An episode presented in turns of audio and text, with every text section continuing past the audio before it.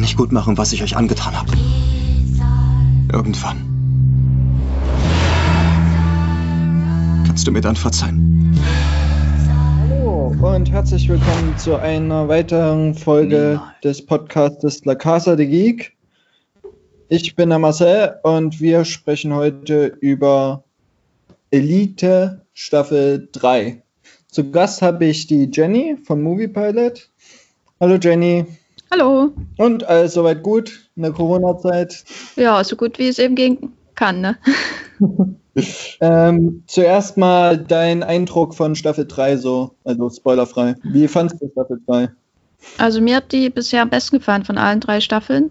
Äh, die zweite war für mich so ein bisschen äh, ein kleiner Dämpfer, auch wenn ich die natürlich trotzdem sehr gern geschaut habe. Aber die dritte hat für mich in vieler Hinsicht noch mal ein paar Dinge besser gemacht. Das äh, Erfolgs Rezept etwas ähm, ja, glatt geschliffen, entschlackt und hat auch zu einem für mich schönen Ende gefunden. Ja, da stimme ich dir im Großen und Ganzen zu. Ich war ja nach ähm, dem Ende von Staffel 2, habe ich ja ein bisschen mit den Knien geschlottert, ob überhaupt noch eine dritte Staffel notwendig wäre, weil ähm, ich mir gedacht habe, okay, du hättest die Geschichte auch mit Staffel 2 beenden können, so. Aber okay. Und ich muss sagen, mir hat die dritte Staffel auch sehr positiv gefallen. Also da war ich auch überrascht, so. Aber be bevor wir da zu den eigentlichen Figuren kommen, was hieltst du denn von den neuen Hauptcharakteren? Malik und Jirai?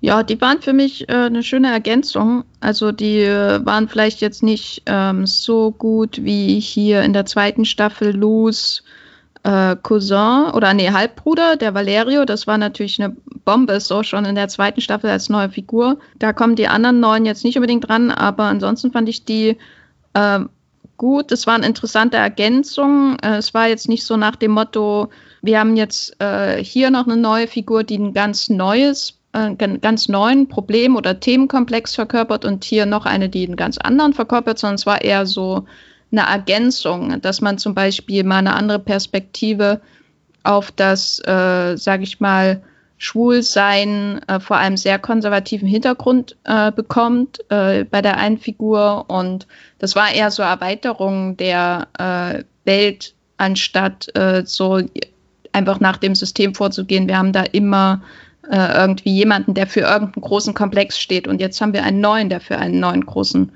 äh, Komplex steht. Äh, ja, ja, wie gesagt, es war nicht ganz so gut wie in der zweiten Staffel. Da gab es ja dann auch die Gaetana, die fand ich auch super. Äh, das, das waren schon stärkere Neuzugänge, aber in der dritten äh, hat mir das auch gut gefallen. Wie ging es dir? Ja, ich fand, also Yichai ist mir teilweise äh, der war mir zu stereotypisch. Das war halt das kleine Kind, was früher gemobbt wurde und jetzt sich halt aufspielt wie der größte Macker der Welt, so demnach so fast der junge Steve Jobs, könnte man sagen. So, ähm, das, das war mir etwas zu drüber, aber Malik hat mir sehr gut gefallen, weil der nochmal diesen Konflikt ähm, auf den Punkt gebracht hat. So, also anfangs dachte ich ja was völlig anderes, dass er halt ein bisschen dem Guzman so die Nadja ausspannen will. Aber dann hat sich doch anders entwickelt, als ich anfangs gedacht habe. Oder wie siehst du das? Hast du das anfangs kommen sehen, dass er homosexuell ist? Nee, das war für mich äh, auch eine Überraschung. Also ich dachte auch, das ist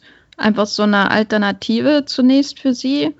Äh, und dann findet sie am Ende doch wieder zu Guzman äh, zurück, was es ja letztendlich war, aber das war dann eben doch ein bisschen komplizierter und letztendlich war er dann äh, auch viel wichtiger für, für andere Figuren. Und das äh, hat mir ähm, gut gefallen, dass sie da oft natürlich bestimmte Klischees so äh, in so Seifenopern-Erzählungen -Erzähl mhm. setzen aber die auch immer ein bisschen so auf den Kopf stellen, verdrehen, ein paar Umwege machen, sodass es da nicht ganz so vorhersehbar ist, dass eben der Neue an der Schule dann auch automatisch der, der Konkurrent von äh, Guzman wird, so in der Art. Also das äh, hat mir gut gefallen. Ja, ähm, noch ein paar Worte zu Yichai. Ähm, ich fand auch, dass er jetzt nicht so eine große Rolle wirklich hatte also auch nicht so eine große Relevanz in der Staffel, sondern halt eher ähm, ja fast so wie das Zugpferd für, eigentlich für Carlas Story war. Was ich auch ganz interessant fand, war zum Beispiel, dass bei Staffel 3 irgendwie jeder Episodentitel einen Titel von den Figuren getragen hat. Ist dir das auch aufgefallen?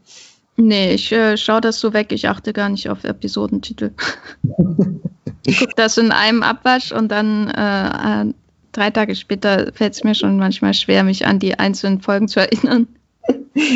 Das heißt, du hast es komplett durchgebinged.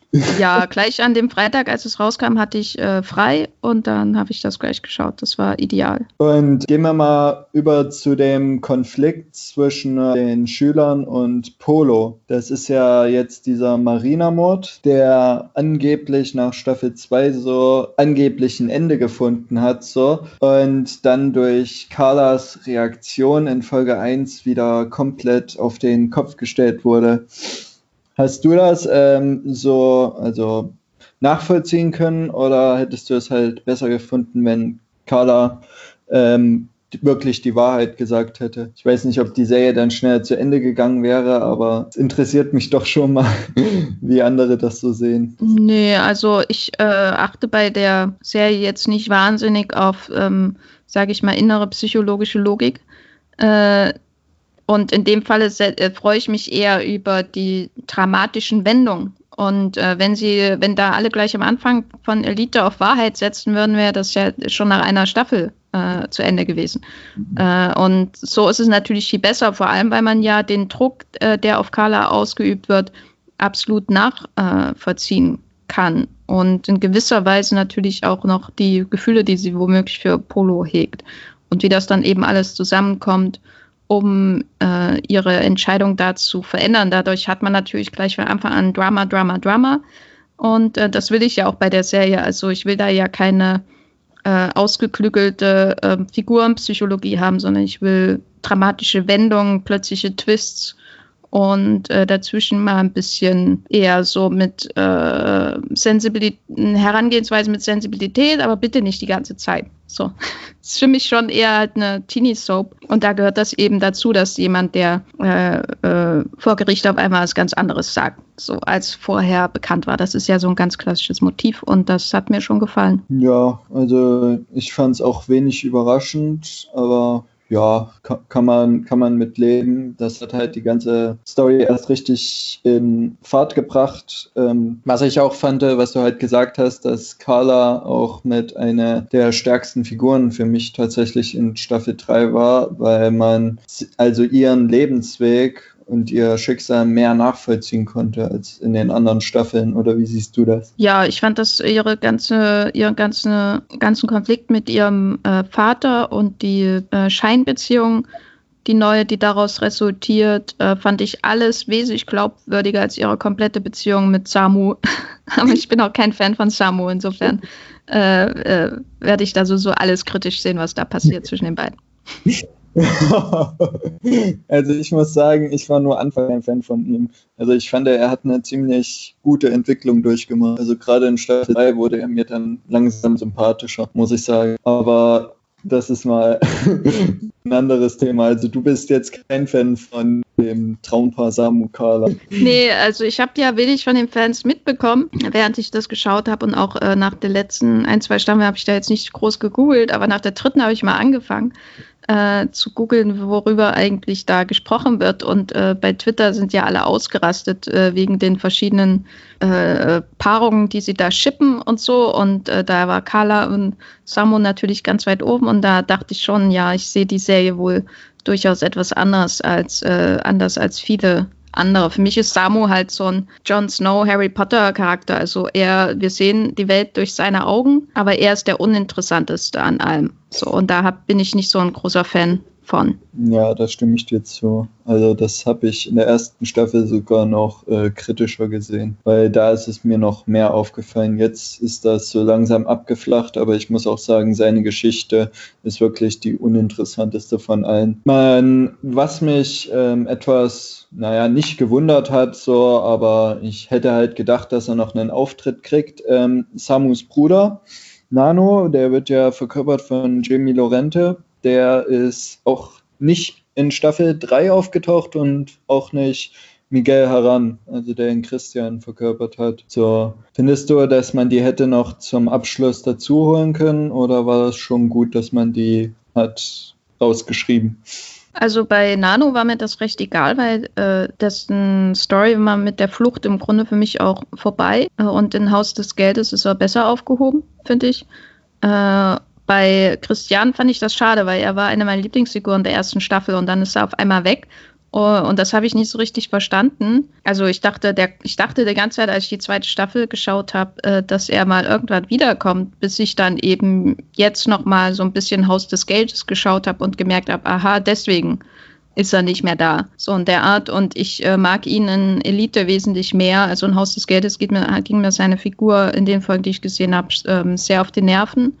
Äh, und in Elite war äh, schon der ersten Staffel eine meiner Lieblingsfiguren, weil er auch so ein unglaubliches Unterhaltungspotenzial hatte und so eine Verletzlichkeit auch in dieser Dreiecksbeziehung mit Polo und Carla. Und da hatte ich schon das Gefühl, dass man da noch wesentlich mehr hätte rausholen können. Die Beziehung hat mir übrigens in der ersten Staffel am besten gefallen, so die Beziehung zwischen Polo, Carla und Christian. Und ich muss dir zustimmen, ich fand Miguel Haran auch überraschend positiv in Elite und mochte ihn halt auch nicht so in Haus des Geldes. Da war er mir zu wehleidig irgendwie und zu sehr naiv und ja. Aber ja, nun ähm, wissen wir alle von Staffel 2 her, dass ähm, Polo die Tat, also dass es jetzt jedem klar ist, dass Polo die Tat begangen hat, bis auf seine Mütter, die da noch ein bisschen rumfunken.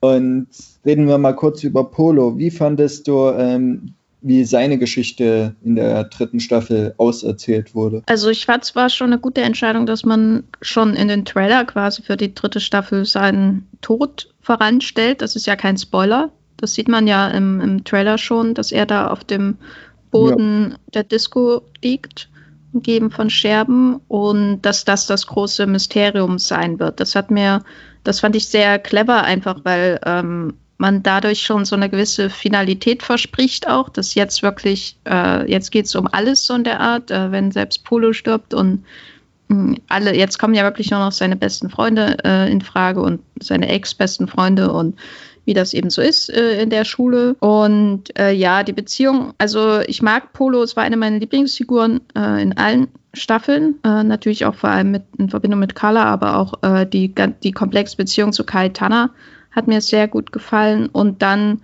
auch, was sie dann in der dritten Staffel äh, mit Valerio draus gemacht haben. Da hatte ich das Gefühl, es war manchmal nicht ganz durchdacht, manchmal ein bisschen unausgegoren, aber es hat trotzdem zu einem, zu einem stimmigen Ende geführt. Also sowohl für ihn, vor allem natürlich, darf ich jetzt schon spoilern? Ja, klar. Gut. Äh, vor allem natürlich ähm, das kurze Gespräch mit äh, Guzman vor, dem, vor seinem Tod dann wirklich. Äh, und das hat für mich alles sehr gut funktioniert. Es war wirklich eine schöne Abrundung seiner Geschichte, vor allem weil es ja durch diese äh, Dreiecksbeziehung der dritten Staffel quasi nochmal eine Spiegelung der Dreiecksbeziehung in der ersten Staffel gibt, nur unter anderen Vorzeichen äh, und äh, die noch wesentlich komplexer ist als in der ersten Staffel, was hier stattfindet und warum diese drei, also Polo, Caetana und Valerio, äh, zusammenfinden. Ja, es wirkte, man, wirkte manchmal ein bisschen so, als würde es irgendwie äh, ein bisschen in die Länge gezogen, ohne dass wirklich was erzählt wird, aber durch diesen ganzen Drogen-Subplot äh, war das doch sehr spannend mit den dreien. Ja, auf jeden Fall. Und von der Figurenkonstellation haben die drei mir auch am besten gefallen, beziehungsweise ich fand genau wie du tatsächlich die drei am interessantesten. Auch vor allem die Entwicklung von Valerio, so den wir halt na, schon ein bisschen anders kennengelernt haben in Staffel 2. Also hier ist er ja weniger mit Drogen involviert, sagen wir so. Ja, er entwickelt ja auch so ein bisschen ja. Gewissen, Ansätze von Gewissen. Ja, das war auch eine sehr interessante Ebene. Ich muss sagen, die Auflösung mit Polo, also er hat einen wunderschönen Abschluss gekriegt, bin ich auch sehr zufrieden damit und vor allem, wie das auch angedeutet wurde von der ersten Folge an, wie man so gesehen hat, immer in jeder Folge, wie das Glas so zersplittert. Da war ein Riss im Glas und der ist von Folge zu Folge immer größer geworden. Das habe ich beobachtet. Das war auch ein nettes Detail, was man so eingefügt hat. So. Aber gehen wir doch mal weg vom Polo und gehen wir mal zur Valerios Schwester, also ja, Halbschwester Lu Lucretia, die sich wieder ein fabelhaften Kampf mit Nadja liefert um das Stipendium. Ähm, ich muss sagen, ich hätte nicht gedacht, dass die am Ende so eigentlich fast so beste Freundinnen wären. Aber das ist ja die, die Freuden von Elite, ne? Also. Ja, ja das, das ist halt das Coole, dass das es halt relativ unerwartet kam. Und da stimmst du mir zu. Ich, ich fand auch, dass es einen sehr schönen Ausgang hatte, dass ausgerechnet diese beiden dann zusammen sich das Stipendium teilen und danach New York. War das New York? Ja, ich glaube. Ja. Oder? Columbia ja. Universität in New York, ja. Genau, dass, dass die dahin abhauen, so ohne sämtliche Männer. ja, ich meine, man muss sich, man muss noch zurück in der Zeit reisen äh, vor einem Jahr und sich selbst sagen, nachdem man die erste Staffel Elite geschaut hat, wie die Serie ausgeht. Ne? Also das muss man sich vorstellen und äh, die Ungläubigkeit, die äh, darauf äh, äh, folgen würde, wenn man erzählt, dass Lou und äh, Nadja die besten Freundinnen sind. Aber Lou ist ja meine persönliche Lieblingsfigur in der Serie. Und in der zweiten Staffel wussten sie nicht so richtig, was mit ihr anzufangen. Und insofern war die dritte dann genau das Richtige. Äh, ihre, also vor allem natürlich, dass sie in äh, ihr, ihr Vermögen mehr oder weniger verliert, dass sie in dieselbe Position gerückt wird wie Nadja äh, wie Nadja in der ersten Staffel ja im Grunde schon, als sie da in diese reiche, äh, in diese Schule voller Reiche äh, kommt und dass sie sich vor die, durch die veränderten, durch die veränderte Lage erst wirklich annähern. Das ist halt sehr schlau gemacht, weil es natürlich eine Teenie-Soap irgendwie und es passieren viele oberflächliche, lustige, ähm, dramatische Twists, aber es geht eben auch so um Klassenunterschiede und die, die unterschiedlichen Einkommensverhältnisse. Und das ist jetzt keine tiefgreifende Analyse, aber es ist halt, also dieser der spanischen Gesellschaft oder so, das darf man jetzt nicht erwarten. Aber es ist halt sehr schlau, wie sie ähm, diese Figuren einführen mit allem Reichtum oder eben äh, der, der äh, Arbeiterklasse, dem Arbeiterklasse-Background, den sie eben haben und dann ähm, das Narrativ nutzen, um äh, sie aneinander anzunähern und was das vielleicht auch bisschen sagt, so über die Dinge, die sie voneinander abgrenzen. Also und was, wie man sie vielleicht überbrücken kann. Das ist natürlich alles recht naiv und einfach, aber das fand ich sehr schön, sehr, optimi sehr optimistischer Schluss für die Serie, wo es so viele, so viel Hass natürlich auch stattfindet und äh, so viel äh, Betrug auch. Und dann endet es ausgerechnet damit. Das fand ich sehr schön. Ja, ich fand es auch schön. Also vor allem dass man jetzt auch mal eine völlig andere Seite von Lucrezia beziehungsweise eine Seite, also die man so nicht kennt. Also sie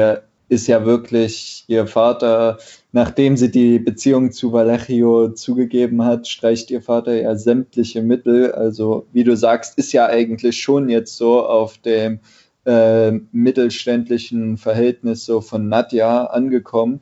Und das Interessante bei ihr ist, trotz dass sie halt arm ist, versucht sie halt wirklich immer noch ähm, mit allen Mitteln diesen Schein zu wahren. Da, da gibt es auch diese ganz lustige Idee von ihr, ähm, dass die, diese Party, weißt du, was ich meine? Hm. Also das, das fand ich auch sehr, sehr lustig, wie das gelöst wurde. Ähm, was mir auch gefallen hat, dass man auch gesehen hat, dass ihr in Staffel ähm, drei wirklich mehr eigenständig war, also tatsächlich auch mehr so, ähm, nicht mehr so abhängig von Guzman oder Valerio oder so, sondern halt wirklich mehr ihr eigenes Ding gezogen hat, meiner Meinung nach. Oder siehst du es anders? Nee, das passt schon. Also sie war halt sonst immer so ein bisschen, als die Beziehung zu, zwischen Guzman und Nadja dann ernster wurde, so das dritte Rad am Wagen und hat eigentlich nur durch Eifersucht funktioniert. Äh, da kam Valerio und hat äh, noch ein bisschen Stimmung gemacht, äh, was natürlich gut ist. Und dann diese ganze, diese ganze Sache mit äh, Gaetana, wo sie da herausfinden will, was mit der auf sich hat und so. Ähm, aber das wirkt halt eher so sehr bemüht, so äh, um ihr was zu tun zu geben, während äh, Guzman, wo, während eigentlich klar ist, dass Guzman und Nadja zu irgendwie in der Show zusammengehören. So äh, wie We Was on Rachel und äh, äh, wie das eben bei anderen Serien auch so ist, dass man es halt dieses eine Couple gibt und das wird einmal etabliert. Man weiß, trotz aller Trennungen werden die irgendwann zusammenkommen müssen, weil sonst äh, geht die Welt unter.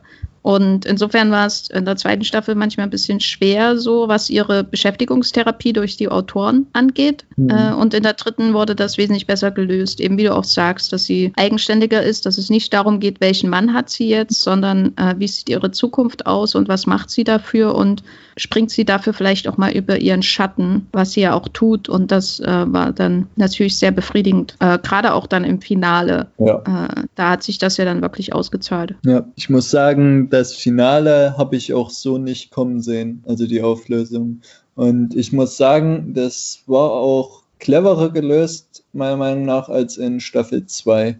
Staffel 2 hat mir das ein bisschen konstruiert gewirkt. So, also dieses Verschwinden von Samuel etc. Und ähm, zurückzukommen auf Cayetana, also man hat ja den Fokus jetzt eher nicht auf sie gelenkt in Staffel 3, sondern eher halt auf Polo. Das heißt sozusagen, Cayetana existiert in Verbindung mit Polo. Das habe ich auch bewundert, sagen wir so, weil in Staffel 2 war das ja noch ähm, getrennt sozusagen und sie hat versucht, ihn auszunutzen. Naja, ich glaube, das war schon eine beiderseitige Ausnutzung und das war es wahrscheinlich auch bis zum Ende. Also es wirkt auf mich selten wirklich wie irgendwas, was äh, aus, aus tiefen Gefühlen kommt, sondern es war, er, er hat äh, einen Color-Ersatz gesucht und sie hat äh, wollte irgendwie dazugehören und hat einfach alles dafür gemacht und wenn es heißt äh, und wenn es bedeutet, irgendwelche Beweismittel verschwinden zu lassen. Und insofern ist ihr Ende natürlich auch befriedigend letztendlich, weil sie zu dem steht, vielleicht was sie ist, was andererseits natürlich wieder theoretisch sehr kritisch gesehen werden kann, weil die Serie, der, also die Autoren ja damit quasi äh, andeuten, dass jeder dahin kommt, wo er hingehört, ne? Und dass es vielleicht besser ist, als nach was anderem zu streben. Aber das ist äh, trotzdem natürlich ein sehr starkes Bild, auch ähm, für das vermeintliche Happy End dieser Serie, dass sie dann am Ende putzend in der Schule steht. Das ist ja kein Happy End. Nee. Ne? Äh, das ist einfach eigentlich auch ziemlich bitter. So und äh, ein Hauch Realismus dann auch innerhalb dieses doch sehr verträumten äh, beste Freundin fahren nach New York, äh, Happy Ends und die nach Mitte 20 aussehenden Schüler bleiben immer noch an der Schu Schule, Happy Ends, was es dann gibt. Ja, aber es, es, es war meiner Meinung nach so auch irgendwie schon so ein befriedigender Schluss, weil wenn du dir anguckst, auch was Guzman und Samuel so mit Polo gemacht haben, also klar hat er dieses Verbrechen im Affekt begangen so, aber dass die halt jetzt, dass, dass Samuel da auch mitmacht, dass der selber eigentlich macht, was ihm eigentlich mal angetan wurde, das, das habe ich auch kritisch gesehen und da habe ich mir auch gewünscht, dass da so eine Art Payoff gibt. Und den haben ja beide bekommen. So. Wie fandest du eigentlich so Guzman und Nadja in der dritten Staffel? Weil äh, von ja. einer äh, Zuhör äh, Zuschauerin und Leserin ähm, gehört, dass sie meinte, dass die zu wenig Szenen ihrer Meinung nach in Staffel 3 hatten. Ja, da würde ich auf jeden Fall zustimmen. Also das ist so, es wirkt halt manchmal so ein bisschen, als hätten sie das Wesentliche zwischen den beiden schon in der ersten und zweiten Staffel gesagt. Äh, und jetzt müssen sie so die Zeit überbrücken, bis alle erzählerischen Hindernisse aus dem Weg geräumt sind, damit sie endlich zusammenkommen kommen können. Und deswegen wirkt das eben manchmal so. Da gibt es dann eben so den vermeintlichen Konkurrenten für Guzman, aber der stellt sich dann eben auch äh, recht schnell äh, als, als äh, äh Sturm im Wasserglas heraus, wobei natürlich Nadja erst viel später das in einer sehr grandiosen Szene erfährt, äh, erst ja in der fünften Folge erfährt sie ja, was, äh, was es da mit Malik und Oma äh, auf sich hat, genau. Und dann dauert es ja noch mal eine ganze Weile, bis es dann irgendwann ähm, dass bis, da, bis Nadjas Love Interest Guzman dann wieder äh, dafür relevant wird. Also die haben halt beide in ihren eigenen Plotlines, glaube ich, einfach zu viel zu tun. Und äh, wie gesagt, die wesentlichen Elemente ihrer Beziehung sind im Grunde schon auserzählt. Man wartet nur noch darauf, dass sie zusammenkommen. Hm, ja, da, da stimme ich dir auch zu. Wie fandest du eigentlich ähm, du hast ja gesagt, du warst jetzt kein Fan von dem Paar Samuel und Carla und man hat aber in Staffel 3 gemerkt, so, dass die beiden doch irgendwie Gefühle zueinander haben so und sich deswegen mit anderen vergnügt haben so. Fandest du, das war so, also hättest du dir gewünscht, dass es irgendwie anders wird? Ich meine, Rebecca zum Beispiel, da hat man ja in Staffel 2 schon gemerkt, dass sie irgendwie Gefühle für Samuel hat. Aber bei Samuel hat man auch gemerkt, so dass er eigentlich keine Gefühle für Rebecca hat, sondern dass er es halt nur macht, um über Carla hinwegzukommen. Oder täusche ich mich da? Nee, das war schon recht eindeutig und ich hatte auch nie das Gefühl, dass er sie verdient. Also jetzt die äh, Rebecca, Rebecca, ne? Ja. Genau, äh, äh, die, die fand ich immer viel zu cool für Samu, äh, muss ich sagen, als, als äh, ganz ähm, unkritischer äh, Fan und Samu-Hasserin. Mhm fand ich äh, Rebecca viel zu cool äh, und äh, fand es dann auch etwas quälerisch, als Samu ihr so dann den kleinen Finger hingibt in Sachen Beziehung und man natürlich weiß, dass äh, das nie was werden wird so richtig. Und ja, äh, was Carla sich dabei denkt, äh, wenn sie mit Savo zusammen ist, das äh, müssen mir die Drehbuchautoren, glaube ich, noch in einer extra Dissertation erklären. Fandest du es nicht glaubwürdig, wie die in Staffel 2 zusammengekommen sind? Na, es ist schon irgendwie so, also es ist schon so ein bisschen äh, wie Hate-Watching als Beziehung halt, ne? Also, dass man, äh, sie muss da halt auch irgendwas füllen, was sie nicht füllen kann, so rein, äh, äh glaube ich, gefühlsmäßig und dann macht sie das eben.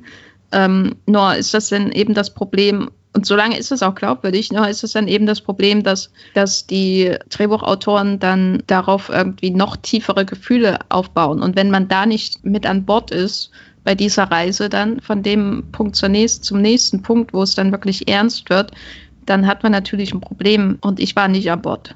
Ich habe die, die Anfänge habe ich durchaus verstanden, warum es die ausgerechnet ja. die beiden zueinander zieht. Die, ja. die Gegensätze ziehen sich an, da ist so ein bisschen auch einfach Hassliebe mit dabei und Faszination. Aber wenn das dann so ernst wird bei den beiden, ach nee, da dachte ich mir immer so, Vorher hatte sie wie jemand wie Polo, der ultra komplex ist, und dann hat sie halt so, so eine weiße Leinwand wie Samo. Da denkt, ach, muss, muss ja nicht sein.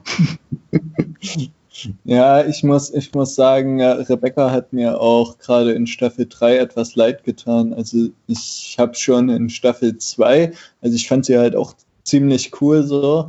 Da gibt es auch eine Szene mit ihrer Hausparty da, wo sie ähm, anfangs verkleidet als Prinzessin kommt und Samu halt nur so eine schnippische Bemerkung macht und sie dann sich umzieht und dieses Bill-Kostüm anhat. Das, das fand ich auch cool, so dass sie sich dann halt losgelöst hat, sozusagen von diesem Image, was ihre Mutter ähm, wollte, aber dann halt wie in Staffel 3 mit ihr umgegangen wurde, das fand ich schon etwas fies, muss ich sagen. Also auch, dass Samu sie hintergangen hat. Also gerade du als Samuhaserin musst dir doch gewünscht haben, jetzt schießt den endlich mal in den Wind. Ja, oder noch ganz woanders hin schießen hat.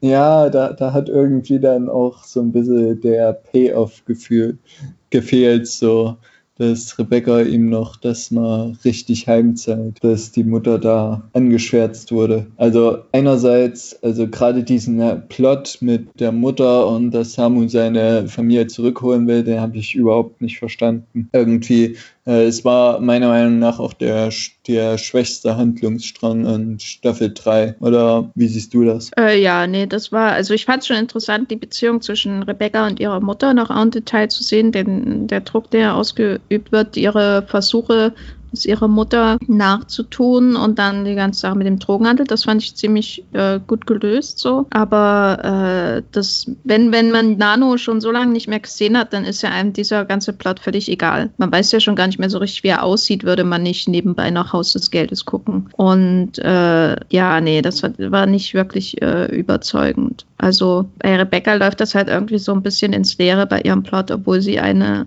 äh, recht starke Figur ist, so dem Vergleich zu manch anderen. Manch anderen.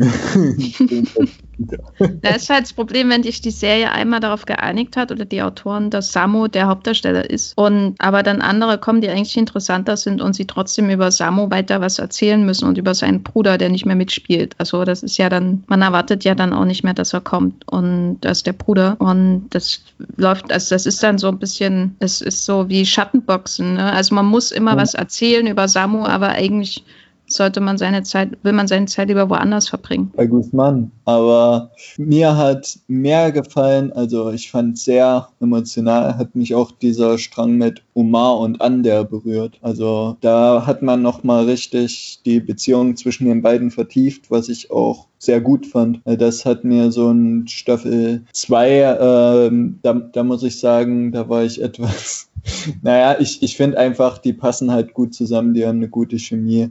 Und das hat man halt in Staffel 3 noch intensiviert, meiner Meinung nach. Wie stehst du denn zu diesem Couple? Das ist eins der äh, Couples, wo ich wirklich nachvollziehen kann, kann, warum die Fans die mögen. Es ist natürlich manchmal ein bisschen enervierend, so, äh, wenn immer wieder diese äh, äh passive Aggressivität dann kommt und ähm, also die müssen ja manchmal schon künstlich Konflikte schaffen zwischen den beiden, äh, damit sie nicht einfach nur zusammen glücklich auf der Couch sitzen, so der Art. Äh, was ja auch langweilig wäre, will man ja auch nicht auf Dauer sehen in der Serie, aber äh, mit dieser ganzen Krankheitsstory von Anda und dann den Versuchen, so auch sich frühzeitig von äh, Oma, mhm. ja. Äh, Oma zu lösen, bevor es dann richtig ähm, wehtut, so in der Art. Ähm, das fand ich alles sehr gut nachvollziehbar. Also es ist natürlich alles äh, hyperdramatisiert, aber da sind sie doch, glaube ich, ähm, der Gefühls- oder der, da sind sie auch sehr tief in dem Kopf drin von jemandem, der vor so einer großen Herausforderung, so einer körperlichen Herausforderung steht und ähm, das nicht so richtig vereinbaren kann mit einem äh, äh, liebenden, pflegenden Menschen.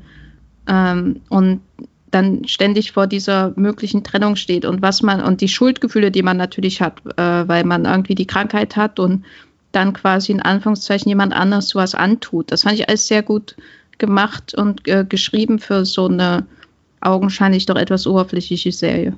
Ja, also ich, ich fand sie gerade in der dritten Staffel, dass sie dann doch mehr in die Tiefe gegangen ist, auch in Bezug auf zum Beispiel Guzman und an der, also da die, ähm, wie sie die Beziehung wieder gelöst haben, das fand ich auch sehr gut. Da wusste ich am Anfang, also am Ende der zweiten Staffel hat er ja gesagt, du bist für mich gestorben. War das so? Ja, ich glaube. Also irgendwas in die Richtung. Also war er ziemlich sauer, weil es halt sich rausgestellt hat, dass Ander die ganze Zeit ähm, da wusste, dass Polo das war. Und aber Guzman dann und Ander halt wieder doch zueinander finden, auch ein bisschen durch die Krankheit. Und ja, das, das hat für mich auch gut gepasst, dass diese Freundschaft wieder geglättet wurde. Sagen wir so. Aber mal anders da, da wir gerade bei Guzman sind, wie fandest du es denn, dass Samu und Guzman jetzt plötzlich dicke Kumpels waren? Na, das hat für mich schon äh, gepasst. Ihre Ziele haben sich ja dann auch so storytechnisch überschnitten. Und das hat ja im Grunde auch eine schöne Parallelität so zu der Beziehung von Nadja und Lou. Also, dass sich äh, die, die ganzen Antipathien und äh, Feindschaften aus der ersten, aus der ersten Staffel, dass sich das hier alles komplett verschiebt. Und das passt ja, ist ja sowieso ein großes Thema der dritten Staffel, wie ähm, Leute zusammenfinden, die vorher, wo man sich das vorher gar nicht vorstellen konnte. Und darin gipfelt ja dann alles, dass alle, äh, alle zusammenarbeiten, um eine Person zu retten, anstatt äh, sich wieder ihren ganzen eigenen Konflikten hinzugeben und den sozialen Kontexten, die vielleicht mitverantwortlich dafür sind und ihrer Erziehung und äh, dem Druck der Eltern. Das lassen sie ja quasi alles fallen. Und insofern ist dann äh, die Beziehung von Lou und Nadja und die Beziehung von Guzman und Samu schon sehr stimmig. Die, das sind quasi die Vorboten von dem Finale für mich. Ja. Ja, da stimme ich dir auch zu, was ich, womit ich nicht gerechnet hätte, dass die beiden die Klasse wiederholen mussten. Also, dass das halt Ja, ein bisschen halt, wenn du Samu hast, so, dann freust du dich natürlich, was du wahrscheinlich getan hast, so. Aber dass das ausgerechnet ausgelöst wurde durch die Mütter von Polo, das fand ich jetzt so, naja, okay. Sie, sie wissen, also sie können sich die ganze Zeit denken, dass er es war. So, aber da spielt halt noch die Mutterliebe mit rein. Und das war mir teilweise ein bisschen too much wie die Mütter da aufgetrumpft sind. Ja, mit den Erwachsenen weiß, die Serie ja generell nicht viel anzupassen, äh, äh, zu fangen. So, also die äh, Kommissarin ist ja auch äh, ein, ein Trauerspiel. ja, die haben ja kein Interesse an den Erwachsenen. Das ist halt dann die Kommissarin oder der böse reiche Vater oder die, äh, die, die äh, viel zu fürsorglichen Mütter, die blind sind gegenüber dem, was ihr Sohn tatsächlich getan hat. Also das sind ja auch immer übelste Klischees. Und den Erwachsenen lassen sie ja eigentlich keine Wandlungen zugedeihen. Das, das kriegen ja eigentlich nur die Kinder oder Jugendlichen. Ja, und man merkt auch, ähm, dass gerade beim Finale, dass das dann so nach dem Motto geht, so eigentlich die meiste Schuld haben unsere Eltern. Ja. ja, das, das fand ich dann, ja, okay. Halt sehr einfach gestrickt, natürlich. Es sind immer die Eltern. Wer soll es sonst? Aber okay, ist, ist eine Teenie-Serie, das kann man verschmerzen. So, aber wie sie da Lou geschützt haben, so, also allgemein, dass nun tatsächlich alle in den Mord verwickelt waren rund um Polo, das hat mich tatsächlich ein bisschen an Mord im Orient Express erinnert. So. Ja, genau, das habe ich, äh, ich habe ja schon eine Folge äh, von unserem Movieplot Podcast Streamgestöber aufgenommen äh, vor ein, zwei Wochen ging die raus und da haben wir auch drüber gesprochen, dass es im Grunde wie das Finale von Mord im Orient Express ist, äh, was da passiert. Das fand ich auch sehr schön, einfach weil ja ein großer Teil des Reizes von Elite einfach so das Whodunit ist und dass sie dann noch wirklich so eine Agatha Christie-Auflösung haben. Das, da habe ich mich schon sehr gefreut. Ja, ich, ich, fand's, ich fand das sehr gut inszeniert. Insgesamt, ähm, da du gesagt hast, Klammern, also man merkt Staffel 1 bis 3, diese, dieser Handlungsstrang rund um Samu, Guzman und so, ist ja im Grunde genommen abgeschlossen. Oder wie siehst du das? Ja, nee, also ich äh, wusste es, als ich es gesehen habe, nicht, dass das jetzt wahrscheinlich ähm, für ein Gros des Casts äh, die, die letzte Staffel war. Also das habe ich ja erst hinterher gelesen. Insofern kam das Ende für mich durchaus überraschend, dass es so ein rundes Ende ist. Aber gleichzeitig ähm, deutet ja auch die Rückkehr zu Las Encinas von den paar Figuren an, dass generell wir vielleicht nicht für immer Abschied nehmen müssen von der Schule und dass dann in der äh, vierten Staffel neue Schüler kommen können, entweder an die Schule oder an eine andere. Also es ist irgendwie gleichzeitig so ein Abschluss und gleichzeitig so ein, wir bleiben noch hier.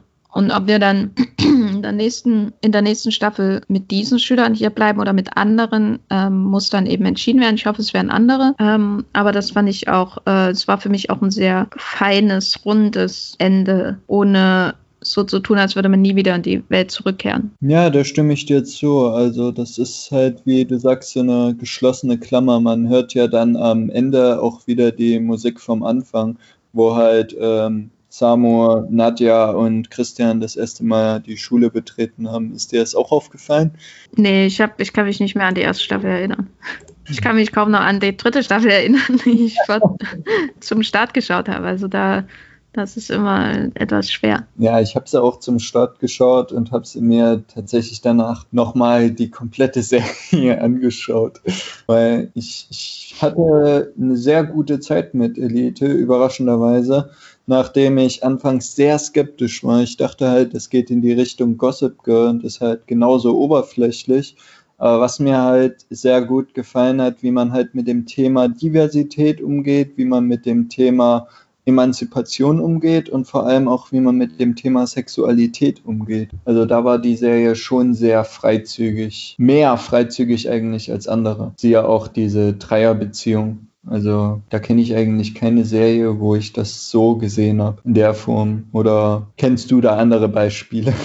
Na, ähm, am ehesten wäre mein Vergleich jetzt Sex Education, ist auch von Netflix, wo sie ähm, sehr offen mit dem Thema umgehen und was ja ähm, sogar eine amerikanische, mindestens Co-Produktion ist, würde ich sagen. Also ähm, bei sag ich mal, amerikanische Network-Serien wie Gossip Girl oder so, das waren natürlich noch ganz andere Zeiten. Ich glaube, jetzt im Streaming-Zeitalter sind insbesondere dann bei Netflix sind die halt ein bisschen offener, trauen sich ein bisschen mehr, gerade auch äh, in Verbindung mit Jugendthemen, weil sonst kenne ich das auch nur bei Network-Serien von, äh, sag ich mal, Erwachsenen, von reinen Erwachsenen-Serien oder so. Also ich weiß nicht, da gibt es dann eben sowas wie äh, hier Queer as Folk oder so. Also da gibt es schon mhm. Serien, die, die auch solche Dinge behandeln, aber ähm, so einem Jugendkontext, vor allem in so einem unterhaltenden Format wie Elite, ähm, wo jetzt nicht oben drauf steht, das wird eine, eine queere Serie und wir sind ja irgendwie bahnbrechend. Ähm, da war das doch ähm, eine schöne Überraschung. Ja, vor allem das hat mir halt gefallen, dass man nicht wieder damit geworben hat, so ja, wir sind halt die äh, queeres, die queerste Serie überhaupt, so wie du das halt in den Medien kennst, sobald du hier irgendeine lesbische oder homosexuelle Beziehung ähm, in einer Serie hast, so, da hängt sich das jeder an die Stirn, tätowiert sich an die Stirn. Habe ich letztens auch erlebt in Star Trek Picard, wo ich mir so sage, was soll das? Also wollt ihr jetzt nochmal euch auf die Stirn schreiben, ja, wir sind tolerant oder so? Also das ist mir meiner Meinung nach echt manchmal zu viel. Ja, ähm, da wir gerade mal bei Staffel 4 sind, hast du von den Gerüchten gehört. Also wie du schon tatsächlich gesagt hast, gibt es Gerüchte, dass es definitiv weitergeht und ähm, dass in der vierten Staffel ein komplett neuer Cast ist. Also dass die Macher sich ähm, wahrscheinlich an der Schule bleiben werden, aber halt eine komplett andere ähm, Figurenkonstellation ist. So, glaubst du, dass die Serie dann trotzdem noch funktionieren kann? Also ich glaube auf jeden Fall. Äh, ich glaube, dass die letzten Staffeln gezeigt haben, dass sie die Serie sinnvoll über ihr Grundkonzept äh, mit neuen Figuren erweitern können. Das ist für mich immer so ein wichtiger Punkt, wenn es um solche um die Langlebigkeit von solchen Konzepten geht. Ne? Also hm. äh, könnte ich jetzt welche aus der ersten Staffel herausstreichen und neue Figuren aus der zweiten oder dritten stattdessen nehmen und wäre die Serie immer noch unterhaltsam. Und das kann ich, glaube ich, auf jeden Fall. Und das meine ich jetzt nicht, dass ich Samu auf jeden Fall rausstreichen würde, was ich natürlich machen würde. äh, aber wenn man eben so die Figuren, insbesondere in der zweiten Staffel, anschaut, die dazugekommen sind, dann könnten die ja im Grunde eine eigene Serie fast schon tragen mit ihren Plots. Ja. Und äh, das ist für mich ein gutes Zeichen, dass sie auch von neuem einfach von Null anfangen können, vielleicht mit derselben Schule, vielleicht mit wieder einer Ausrede, warum so unterschiedliche Schüler zusammenkommen. Äh, und dann muss man natürlich nur noch darauf hoffen, dass das Casting auch solche schönen Eingebungen hat wie äh, jetzt, weil die Serie ist ja wirklich äh, exzellent besetzt, ja. äh, gerade was die jungen Darsteller angeht. Also gibt es viele schöne Entdeckungen und äh, auch äh, sehr talentierte Leute, die da am Berg sind und ich glaube, da geht noch mehr. Ich fände es nur gut, wenn sie sich wirklich dann auch, ähm, wenn sie da wirklich einen Schnitt machen unter die äh, unter die ersten drei Staffeln und jetzt nicht noch großes Aufziehen mit irgendwelchen Cameos oder so. Das will ich eigentlich nicht. Ich will, dass die Zukunft, sage ich mal, von den anderen Figuren aus den ersten drei Staffeln in meinem Kopf vielleicht weitergeht, aber ich will nicht die irgendwie dann mit einem Drei-Tage-Bad irgendwo in einer dramatischen Wendung rumstehen sehen. Das brauche ich nicht in der fünften Staffel von Elite oder so. Ja, da, da, stimme ich dir zu. Also ein glatter Schnitt würde mir auch gefallen, dass man jetzt eine komplett neue Geschichte erzählt. Aber ich habe auch schon im Internet gelesen, dass ähm, viele sagen so, ja, wenn der und der nicht mehr dabei ist, dann springe ich ab. Glaubst du denn, dass sich trotzdem die Zuschauerschaft noch halten wird, dann mit komplett neuen Charakteren? Ich meine, man hat ja die Charaktere jetzt auch irgendwie ins Herz geschlossen so und viele wünschen sich ja tatsächlich, dass es dann auch noch Cameos gibt. Ja, ich also ist natürlich immer schwer zu sagen. Ich kann mir vorstellen, dass sie ähm, vielleicht ein paar verlieren, aber auch neue gewinnen, weil wir müssen ja auch äh, uns daran erinnern, dass Elite äh, aus dem Nichts kam und seine Zuschauer einfach gefunden hat. Und warum soll das nicht auch mit einer vierten Staffel gehen oder so ähnlich wie bei Narcos Mexiko und Narcos, so das Verhältnis. Es ist irgendwie noch dieselbe Serie, aber es ist auch irgendwie was Neues. So kann, sowas kann ich mir auch bei Elite gut vorstellen. Sowas wie Elite Barcelona, keine Ahnung. äh, und, und dann macht man einfach was Neues und äh, gibt den Zuschauern trotzdem das Gefühl, dass sie was sehen äh, oder dass sie, wenn sie da draufklicken, auf äh, anschauen, dass sie etwas erwartet, was sie, was ihnen bekannt vorkommen wird und was trotzdem anders sein wird. Äh, das wäre auf jeden Fall so erstrebenswert für mich so. Ähm, ich hätte aber auch kein Problem, wenn sie die ganze Serie einfach einstampfen und nach der dritten nichts mehr machen, ehrlich gesagt. Also es gibt so viele spanische Serien, wo so kaum hinterherkommen. äh, und ich glaube, die haben da einen Riesenpool an Talenten äh, und Netflix investiert so viel Geld in äh, das spanische Seriengeschäft, dass da noch äh, alles Mögliche auf uns wartet, was wir entdecken können.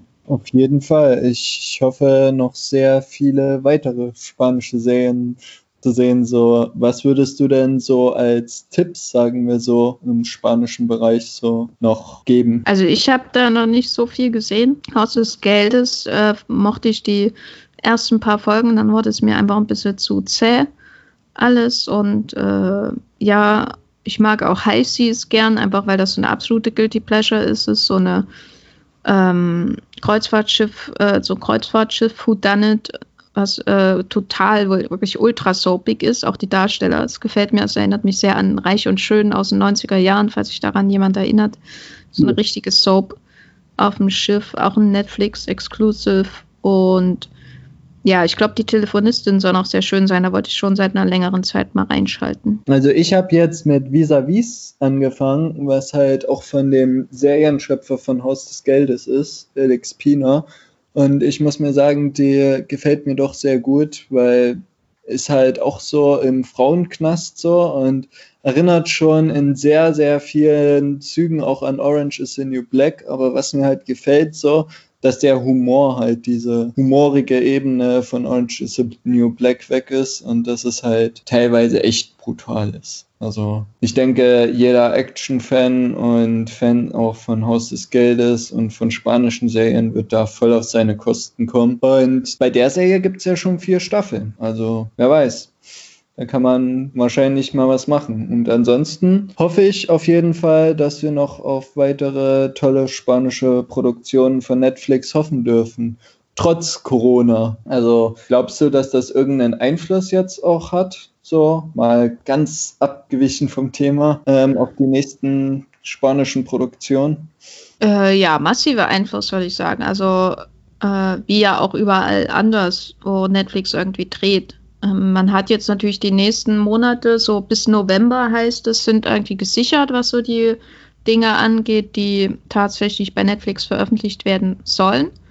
Ähm, mhm. aber dann wird sich zeigen, wie lang die Produktionspausen, die ja von Los Angeles bis Madrid quasi eingelegt werden mussten, tatsächlich sind, äh, wie inwieweit in der Postproduktion das alles äh, außerhalb von Büros oder so passieren kann. Das weiß, das äh, kann man ja auch so nicht sagen. Ne? Also man denkt immer, ja, die können da einfach an ihrem Rechner arbeiten, aber es ist natürlich sehr kompliziert, das alles so umzusetzen. Äh, und ich glaube, ja, das wird, hat einen massiven Einfluss natürlich auch, weil ähm, Spanien ganz besonders stark betroffen ist in Europa und Netflix hat massiv investiert hat in Spanien. Also die haben da ja ein Produktionszentrum aufgebaut in der Nähe von Madrid, wo äh, eigentlich 20.000 Arbeitsplätze angedacht sind. Nur für Netflix Originals aus Spanien. Und ähm, das steht natürlich dann auch alles still monatelang, wenn das jetzt so weitergeht. Und irgendwann kommt dann sicher auch die ein oder andere Serie in Verzug. Äh, das ist dann eben, das muss man dann eben in Kauf nehmen, wenn man äh, die, die Schutzmaßnahmen wirklich umsetzen möchte. Und glaubst du, dass ähm, da einige Produktionen, also geplante Produktionen jetzt auch eingestellt werden? Oder glaubst du, dass die trotz dem ganzen Trubel weiterhin umgesetzt werden? Na, das kann ich nicht sagen. Ich weiß ja nicht, inwiefern, äh, wo die, die einzelnen Produktionen stehen. Äh, und äh, inwiefern da einzelne Persönlichkeiten betroffen sind von der Krankheit, das kann man ja alles nicht sagen. Man kann ja immer nur das Beste hoffen, mhm. ähm, dass die da halbwegs gut durchkommen. Äh, und äh, ja, also alles andere ist pure Spekulation. Ja, das kann man nicht, kann man nicht äh, prophezeien, sowas äh, gerade so früh jetzt nicht. Ja, und damit wären wir auch schon am Ende unseres Podcasts zu Elite Staffel 3. Also wir waren beide sehr begeistert, können den Fans sowieso die dritte Staffel empfehlen.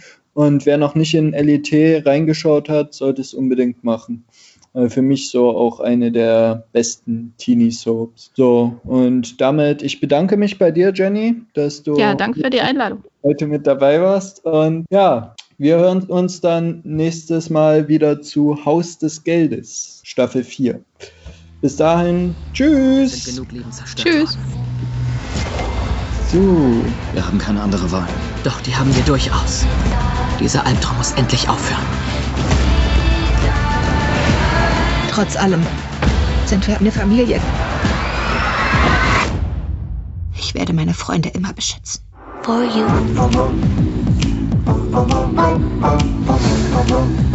Ich habe gesehen, wer ihn getötet hat. Wen? Wen hast du gesehen?